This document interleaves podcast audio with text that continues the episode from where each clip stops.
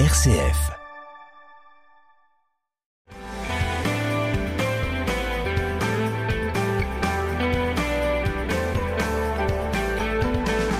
Bonjour à tous, bienvenue dans notre émission Parlons agriculture ou viticulture, émission qui fait sa rentrée après un été euh, bien chaud.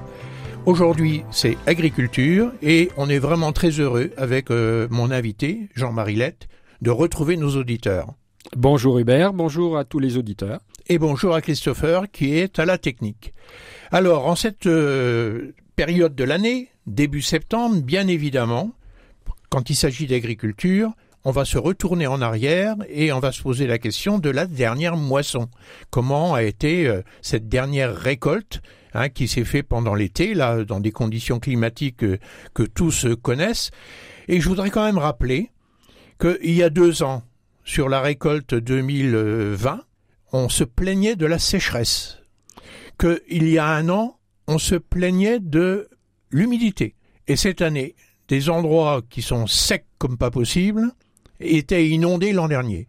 Alors, euh, je veux pas faire euh, euh, du catastrophisme autour de l'évolution du climat. En tout état de cause, la météo de cette dernière campagne 2022 ben, on va y revenir, Jean-Marie, et comment peut-on la caractériser par rapport au cycle de production agricole des grandes cultures? Oui, alors effectivement, comme vous l'avez dit, c'est encore une année atypique sur le plan du climat. On a, si on commence, euh, vous savez que les premiers semis de la récolte 2022, ils se sont faits à l'été 2021. Et comme vous l'avez dit, l'été 21 a été plutôt humide. Et ça, c'est plutôt favorable pour les semis parce que ça a permis euh, de faire des semis qui se sont bien implantés, qui ont bien démarré. Alors qu'est-ce qu'on sème à l'été 2021 Voilà. Alors on a semé de la luzerne et on a semé du colza. Et puis euh, les orges d'hiver un peu plus tard. Et, et, puis les céréales sont arrivées un peu plus tard au mois d'octobre. Et après la récolte des betteraves, le blé. Voilà. Et donc euh, cet été et cet automne humide, eh bien, nous ont permis d'avoir des belles cultures à l'entrée de l'hiver. Et avec un hiver qui a été finalement pas trop rigoureux. Voilà, l'hiver il a été plutôt doux. Hein, il n'y a pas de dégâts de gel cette année.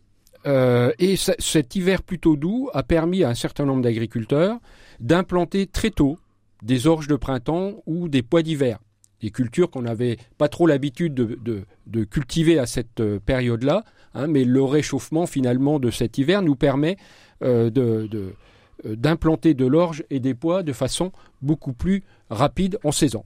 Donc globalement, les principales cultures de notre région, on va dire à 150 km autour de Chalon, euh, là où C2R a un œil, puisque pratiquement un agriculteur sur deux est conseillé par euh, les conseillers de C2R, globalement, dans cette région-là, on a eu d'excellentes conditions d'implantation des cultures. Voilà, jusqu'au printemps, on va dire, c'était excellent. Euh, le printemps, lui, on a eu un printemps chaud, sec, Hein, euh, et puis on a bien, évidemment la sécheresse qu'on connaît qui a suivi en été. Donc on va dire que ça a été beaucoup moins favorable pour les cultures de printemps, toutes les cultures qu'on a semées au printemps. L'orge de printemps, euh, bien sûr, mais aussi les pois, les maïs, le tournesol, les betteraves. Toutes ces cultures-là, elles sont handicapées, on va dire, euh, depuis leur semis parce qu'elles ont eu très peu d'eau et puis elles ont eu des coups de chaleur qu'on a connus cet été. Et c'est vrai que ce sont des cultures qui ont un cycle végétatif qui est plus court et donc elles sont plus fragiles et résistent moins euh, aux aléas de météo et, aux variations de température. Voilà, tout à fait. Hein. On a bien deux cycles complètement différents, des bonnes implantations pour tout ce qui est culture d'été, euh, culture d'automne, pardon, et d'été, et puis une implantation euh, beaucoup moins bonne pour toutes les cultures de printemps.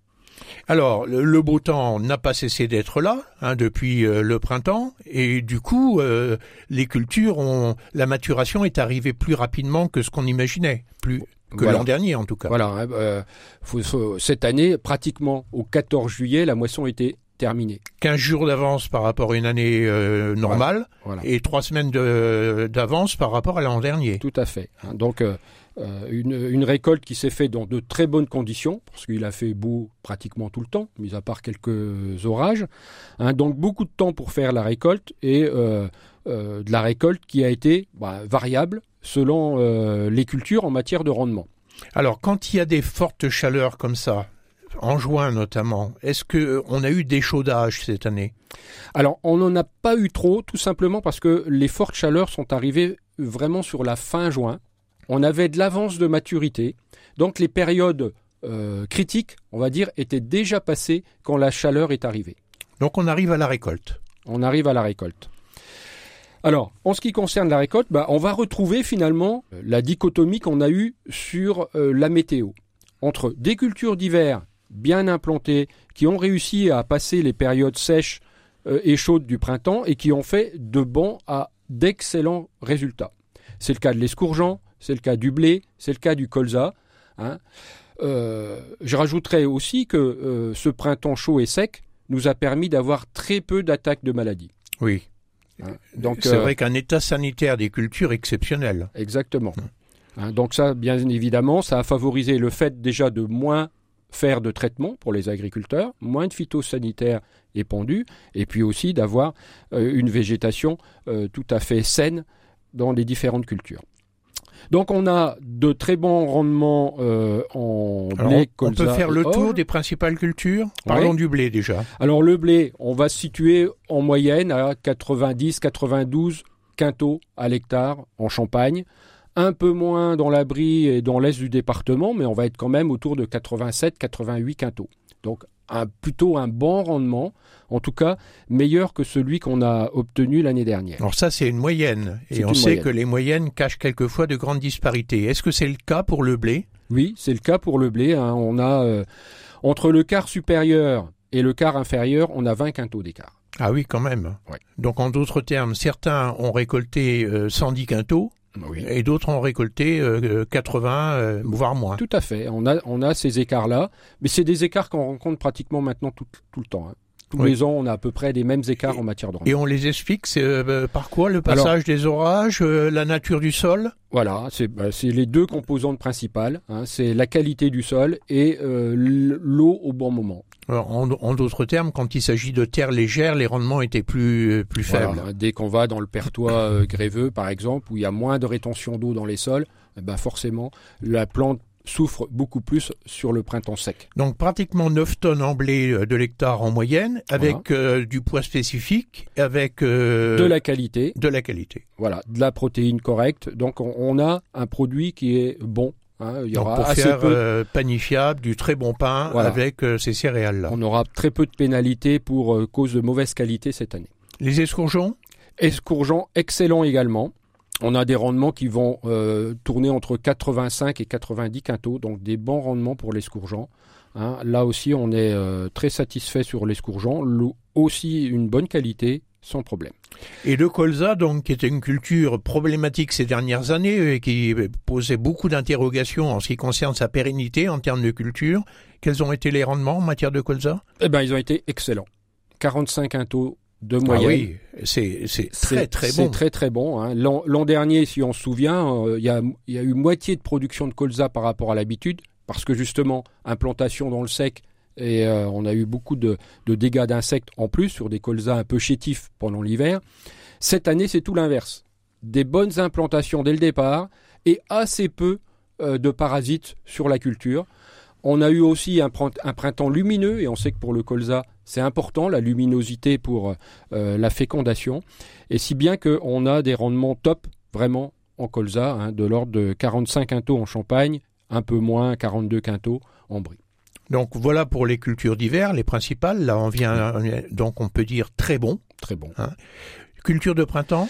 Culture de printemps, c'est pas la même chose. Hein. En orge de printemps, on va être à 62 quintaux. Donc euh, oui, on avait connu des rendements tout à fait exceptionnels, je crois, il y a, il y a deux ans. Oui, on était à jusqu'à 90 quintaux. On frisait les plus de 80 quintaux. En moyenne, euh, sur l'orge de, de, printemps, on est plutôt entre 70 et 75. Là, on est à 62, donc nettement moins bon. Plutôt une récolte faible. Plutôt une récolte faible, avec parfois des problèmes de qualité. Parce ah que quand le rendement est faible, souvent on a trop de protéines. Et c'est pas bon pour la bière. Et c'est pas bon pour la bière. Enfin, pour en tout cas faire le mal. Voilà. Hein, donc euh, voilà, une culture, on va dire, euh, un peu difficile cette année. Euh, les, les, pois, c'est la même chose. Un pois de printemps, à nouveau, comme déjà depuis un certain temps, on a du mal à faire euh, des bons rendements. On est à 35 quintaux, quelque chose comme ça. Est-ce qu'il y avait eu des surfaces supplémentaires dans la région en matière de poids de printemps cette année? Pratiquement pas. Pratiquement pas, très peu. Elle n'avait pas remplacé le, le colza euh, Non, c'est- c'est plutôt l'inverse, hein, puisqu'on a retrouvé des surfaces normales en colza, donc on a réduit euh, les autres productions. Alors, un mot quand même euh, sur les pois d'hiver, les pois semés tôt, l'orge de printemps semée tôt, il y a des écarts de rendement significatifs en faveur de, des semis tôt. D'accord. C'est un peu ce qu'on expliquait tout à l'heure. Quand on a un cycle végétatif qui se donne le temps, on est moins fragile pour les variations de température. Exactement ça. Voilà, et puis euh, sur les cultures euh, qu'on va récolter maintenant sur l'automne, là, Alors c'est vrai que là on se pose des questions parce qu'on a quand même encore des cultures en place actuellement. Hein, on voit des champs de betteraves euh, un, peu par- un peu partout. On voit encore de la luzerne. Alors qu'est-ce qu'il en est notamment pour la betterave qui est quand même une culture importante dans notre région? Tout à fait. Donc là, bien sûr, les récoltes, elles n'ont pas encore démarré, hein, mais euh, le rendement sera sera pas bon. Sera pas bon. Alors après, on peut toujours espérer euh, des gros orages, Oui, c'est la question. Est-ce qu'on peut encore sauver la, la récolte Bien de évidemment, bien évidemment que si euh, il se mettait à pleuvoir, euh, on améliorerait significativement les rendements, à condition que les pluies arrivent rapidement là maintenant. Et qu'on retarde la date de, de début des récoltes. Alors ça, par contre, ce sera pas le cas. Ce sera pas le cas. hein. Toutes les sucreries ont annoncé plutôt euh, une avance dans le début de la campagne, tout simplement pour des problèmes de d'énergie, de gaz. hein. C'est-à-dire qu'elles ont peur de ne pas avoir de gaz en hiver, au mois de janvier, lorsque euh, la consommation de gaz sera importante. Euh, donc ils veulent finir en fait la campagne assez tôt cette année pour éviter des problèmes de d'énergie en fin de campagne. Donc il y a des risques d'approvisionnement au niveau de l'approvisionnement et ils veulent en gros euh, ne, ne prendre le moins de risques possible. Voilà. Donc tout ça milite pour que bah, on va on risque d'avoir des rendements en betterave plutôt euh, entre 80 et 85 tonnes euh, lorsque habituellement on est à plus de 90.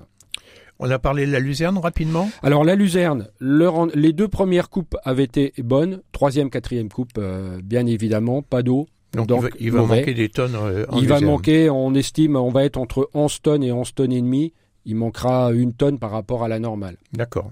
Et le maïs? Et le maïs, il sera mauvais, bien évidemment, lui aussi. hein, il n'a pas eu beaucoup d'eau. Euh, donc en maïs, on va pas faire des bons rendements, avec là des écarts extrêmement importants euh, en matière de rendement. Mais si on fait 80 quintaux de moyenne, ce sera, ce sera beau. et, et- et on n'a pas eu de restrictions au niveau arrosage, irrigation dans la Marne. Alors, il faut, le, il faut le souligner. Tout à fait. Euh, il y en a eu quelques, quelques-unes limitées, des, des, des réductions de quotas, mais on va dire qu'on a été privilégié par rapport au reste de la France. Tout à fait, tout à fait. Eh bien, euh, on va euh, en rester là. On va faire une petite pause et on va reprendre euh, notre euh, émission sur le thème les cours, le prix payé aux agriculteurs et le revenu, si on peut faire une approche du revenu pour la récolte 2022. Une radio plus proche de vous, c'est RCF. Du lundi au vendredi, à 7h et 8h, vous avez rendez-vous avec le journal de votre région. Chaque jour, de 11h à 12h30 et de 18h à 20h30, infos, culture, chroniques, rubriques, ce qui se passe autour de vous, on en parle sur RCF. Retrouvez tous les rendez-vous et émissions sur rcf.fr.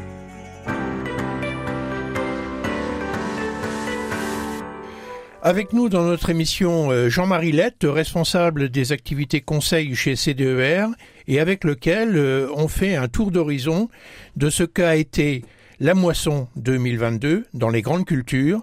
Et on vient de parler dans la première partie de l'émission des rendements, avec euh, de très bonnes nouvelles en matière de rendement, comme on l'a vu surtout sur les cultures d'hiver. Et donc, si la quantité est là, la question se pose maintenant, est-ce que cette quantité récoltée sera vendue à un bon prix? Alors on a tout entendu dans cette période inflationniste avec la guerre en Ukraine, avec euh, les inquiétudes sur les marchés mondiaux. Jean-Marie, nos agriculteurs de la région vont-ils être bien payés sur leur production cette année? Alors vous l'avez dit, hein, c'est une année complètement atypique. hein. On a des marchés qui, ont commencé à s'emballer à l'automne dernier, quand même le savoir. Et qui n'était pas lié du tout à la guerre Avant en Ukraine. la guerre en Ukraine. Voilà, hein, c'était lié euh, simplement à euh, un redémarrage économique post-Covid important. Hein, euh, qui a boosté finalement la demande et entraîné une hausse des, des, marchés. Et puis sur ce climat déjà de tension est arrivée la guerre euh, entre la Russie et l'Ukraine, qui sont deux géants de l'export agricole. Et bah, cette guerre, bien évidemment, elle a accentué encore la, la tension, si bien qu'on est arrivé à des niveaux de prix sur la période du printemps euh, jamais connus aujourd'hui. Essentiellement des phénomènes spéculatifs, hein, faut bien le dire. Hein. Voilà, parce hein qu'il y avait des inquiétudes de pénurie qui, en fait, n'existaient pas. Hein, oui, pas parce que les stocks mondiaux étaient au plus haut. Voilà. Mais le problème, c'était quand même de faire bouger ces stocks pour les emmener là où euh, les besoins existent et là où les moyens financiers existent pour les payer. C'était les problèmes essentiellement logistiques et un bouleversement de tous euh, les circuits, hein, puisque la mer Noire est devenue euh, une place absolument majeure en matière de céréales. Mm.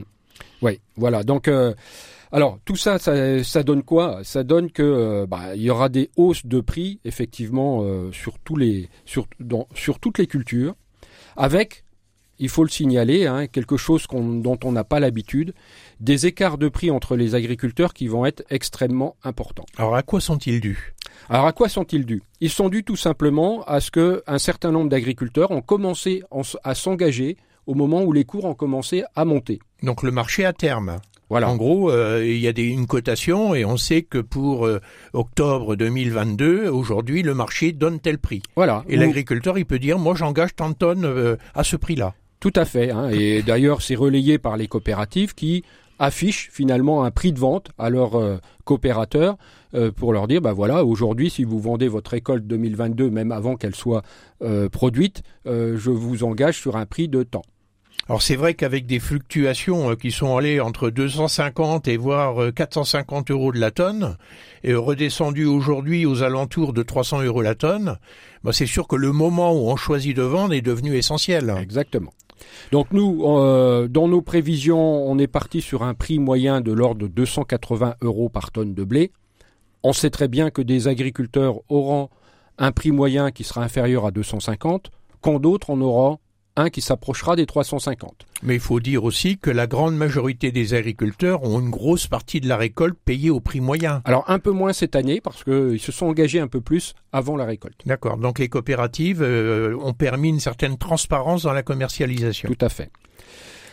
Mais bon, ceci dit, voilà, on est à 280 euros la tonne. Euh, un an en arrière, on était à 210. Deux ans en arrière, on était à 170. Oui, euh, des écarts considérables. Il y a quand même des écarts considérables euh, d'une année sur l'autre. Et ça, euh, on peut euh, regarder toutes les productions. C'est à peu près le cas sur la plupart des productions. Donc c'est le blé qui est en gros en tête de, de liste de, et qui entraîne derrière lui euh, le maïs, qui entraîne derrière lui les orges et également le colza. Mais le colza est quand même un peu décorrélé du blé normalement. Oui, parce que là c'est c'est l'énergie qui compte sur le colza mais on sait aussi que l'énergie a explosé, donc le prix du colza a lui aussi explosé. Donc tout ça, ce sont des bonnes nouvelles quand même pour les agriculteurs de notre hein, région. Euh, l'ensemble des prix, euh, parce que là on parle des céréales, on parle du colza. Hein, en colza, on va, on estime être autour, en moyenne, autour de 680 euros la tonne. Mais les betteraves vont monter également. Hein, Donc le prix du sucre Le prix du sucre a lui aussi euh, monté. Euh, les coopératives sucrières se sont engagées sur l'année à un prix de 35 euros la tonne. Au lieu de combien l'an dernier? On était à 27 l'année dernière. Oui, donc c'est 8 euros de plus la tonne. Bon, malheureusement, il va manquer des tonnes, mais en tout état de cause, c'est 8 euros de plus. Voilà, tout à fait. Hein. Donc, euh, voilà, pratiquement dans toutes les productions, les luzerniers se sont engagés aussi à augmenter leur prix parce que ils ont aussi un, un autre élément à prendre en compte, les luzerniers, c'est le fait que, eh bien, euh, s'ils veulent maintenir des productions euh, dans, dans la région, il faut aussi que la production soit attractive par rapport aux autres. Hein, et, c'est un élément aussi important. En, en gros, ils ne veulent pas perdre de producteurs de luzerne, de gens qui supprimeraient la luzerne de leur assolement, et du coup, on aurait des industries qui pourraient plus tourner. Voilà. Donc, on a plutôt des très très bonnes nouvelles en matière de prix. Donc, les prix de vente très élevés, des rendements bon sur les cultures d'hiver, voire très bon sur les cultures d'hiver, un peu moins bon sur les cultures de printemps, la multiplication de quantité-prix va quand même atteindre des niveaux exceptionnels. Tout à fait. Après, il faut quand même parler des charges. Alors, parlons des charges. Parce que si les ventes... on a quand même parlé de l'augmentation des semences euh, au moment des implantations des cultures, mais surtout, on a parlé de l'augmentation du prix des engrais et du prix de l'énergie. Alors, comment tout ceci a, été, euh, on peut le traduire par quelques chiffres? Oui, bien évidemment. Hein. effectivement, si les prix de vente ont augmenté, bah, les charges aussi sont en très forte hausse, hein, des, niveaux de hausse qu'on ne connaissait pas jusqu'ici. Vous parliez des postes engrais, on estime la hausse sur les engrais euh, euh, autour de 60% en moyenne. On, se rappelle pourquoi. Hein, les engrais azotés, c'est fabriqué avec de l'énergie avec du gaz principalement, et on connaît euh, le prix du gaz aujourd'hui, et euh, les engrais de fond, et notamment la potasse, nos deux plus gros fournisseurs, c'est la Russie et la Biélorussie. Pays sur lesquels aujourd'hui il y a des embargos, donc forcément ça a des conséquences sur les prix. Et est-ce que euh, des agriculteurs ont manqué d'engrais? Non. Il y en a toujours eu en disponible sur le marché, sauf que les prix étaient très élevés. Avec des prix très élevés, effectivement. Alors, il y a les engrais, bien sûr, mais euh, les autres charges, elles aussi, augmentent. Hein. Euh, vous avez parlé des semences. Quand le prix de la récolte augmente, bah forcément, les semences qui sont euh, faites avec cette récolte-là, le prix de la semence, il augmente également. On a parlé des carburants, et puis la conséquence de tout ça aussi, c'est que les charges sociales vont aussi très fortement augmenter pour les agriculteurs dans l'année à venir. Alors c'est pas sur cette année ici, mais c'est sur l'année prochaine. Elles ont déjà quand même augmenté cette année compte tenu des revenus dégagés l'année dernière. Même les fermages cette année vont augmenter de façon un peu exceptionnelle puisque on annonce 3,5% de hausse euh, des fermages. Donc globalement, une inflation assez forte également sur les charges. Mais euh, un produit brut, c'est-à-dire le prix de vente des cultures, qui va progresser de façon plus importante que l'augmentation des charges. Voilà, ce qui est il faut oser le dire. Voilà, ce qui est important, c'est effectivement euh, la, la, la, soustraction du niveau de produit par rapport aux charges, finalement, ça donne quoi? Le revenu. Le revenu. Alors justement. Alors le revenu, on parle bien des grandes cultures, on ne parle pas de l'élevage. Hein. En grande culture, les revenus agricoles, euh, bah, ils seront excellents.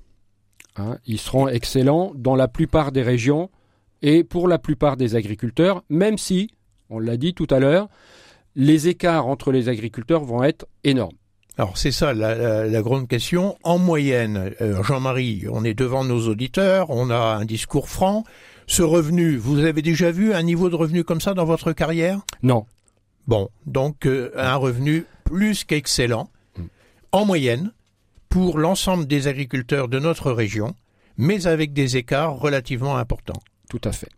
On est effectivement sur ce constat-là. Hein. On a frisé ce niveau de revenu qui va se situer entre 800 et 900 euros en moyenne euh, euh, de l'hectare. On a, on a connu de niveaux de revenus qui approchaient ça en 2012. Hein. Euh, mais voilà, ça fait bien longtemps sinon qu'on n'a pas vu ça fait dix ans. Ça fait dix ans qu'il n'y a pas eu un revenu élevé, ou en tout cas très élevé cette année. En gros, qui va être de trois fois supérieur à celui d'une année moyenne. Voilà, si on, si on regarde ce qui s'est fait en moyenne sur 5 ans, on est plutôt aux alentours de 300-350 euros de revenus par hectare. Là, on est presque à 2,5, 3 fois ce niveau-là. Alors, donc si on parle d'un revenu moyen estimé aujourd'hui euh, qui approche les 900 euros l'hectare, euh, la variation euh, qu'aujourd'hui on peut estimer, elle va de combien à combien? Entre ceux qui étaient les plus mal lotis dans cette euh, récolte 2022 et les mieux lotis? Alors ça c'est quelque chose qui est euh, un peu difficile encore aujourd'hui à appréhender. Ce qu'on peut dire, c'est que là où habituellement on a des écarts sur le rendement, ces écarts-là on les a gardés cette année. Par contre, il y a deux autres éléments qui ont beaucoup euh, varié cette année, qui varient assez peu habituellement, c'est les prix entre ceux qui sont engagés très tôt dans la saison et ceux qui ne sont pas encore engagés ou qui se sont engagés au plus fort des prix au printemps. Et puis également sur les appros, entre l'agriculteur qui a acheté son azote en morte saison au printemps 2021 pour la récolte 2022 et celui qui a dû l'acheter en pleine saison au moment de la guerre euh, du début de la guerre, eh bien il y a des écarts phénoménaux. En gros, il y a des facteurs euh, qu'on ne maîtrise pas comme euh, la météo, Hein, et il y a des facteurs qu'on maîtrise, qui est quand même le pouvoir de décision de l'agriculteur et ses choix en fonction des dates dans un univers complètement instable en matière de cours et où il, est à, il sait saisir les opportunités. Hmm. Alors, il y a un élément sur lequel euh, il faut aussi que j'insiste, euh, c'est que ce bon niveau de revenu, ça va permettre de dégager des excédents de trésorerie cette année, ça c'est clair. Hein, euh, on invite nos agriculteurs à être effectivement extrêmement prudents. Parce que préparer la récolte 2023, c'est-à-dire acheter l'ensemble des biens nécessaires, engrais, semences, euh, et, puis l'ensemble des autres euh, charges qui seront nécessaires, tout simplement parce que on estime aujourd'hui qu'en moyenne, 80% de l'excédent de trésorerie dégagé par la récolte 22 va être investi dans la préparation de la récolte 2023. Dont avec euh, des cours très élevés pour l'engrais, l'énergie euh, et, les semences. Voilà, et les prélèvements fiscaux et sociaux euh, qui seront liés à l'arrivée. Il faut rappeler quand même que les cotisations sociales, c'est 38% du revenu, et puis qu'il y a l'impôt sur le revenu. Alors, est-ce qu'il y a des dispositifs qui vont permettre d'atténuer l'impôt sur le revenu sur ce qu'on considère être un revenu exceptionnel finalement? Alors, bien évidemment, hein, nos comptables euh, vont être euh, mobilisés là-dessus cette année hein, pour effectivement essayer d'anticiper euh, ces niveaux de revenus et mettre en place les dispositifs qui sont adaptés à chacune des exploitations. En gros, les, dispositifs, ils permettent de remettre les deux années passées ou des années futures dans une moyenne de telle manière qu'on atténue. Ils permettent de lisser le revenu sur plusieurs années plutôt que de subir les pics d'une année sur l'autre. Donc aujourd'hui, euh, la problématique elle est claire. Les agriculteurs ont reconstitué leur trésorerie. Bon, entre nous, c'est bienvenu parce que ça fait suite à, plusieurs années qui ont été des mauvaises années euh, dans notre région. on vient de le dire, la dernière bonne année, c'était 2012, et encore pas à des niveaux aussi importants qu'aujourd'hui, mais il y a eu une succession de mauvaises années euh, qui ont mis à mal les trésoreries et qui ont accru l'endettement des agriculteurs. Tout à fait. Eh bien voilà, Jean-Marie, on arrive euh, au bout de cette émission. On se retrouvera dans un mois et on parlera des autres productions agricoles parce qu'on ne laissera pas de côté les éleveurs et qui eux aussi euh, euh, ont vécu des conditions tout à fait particulières.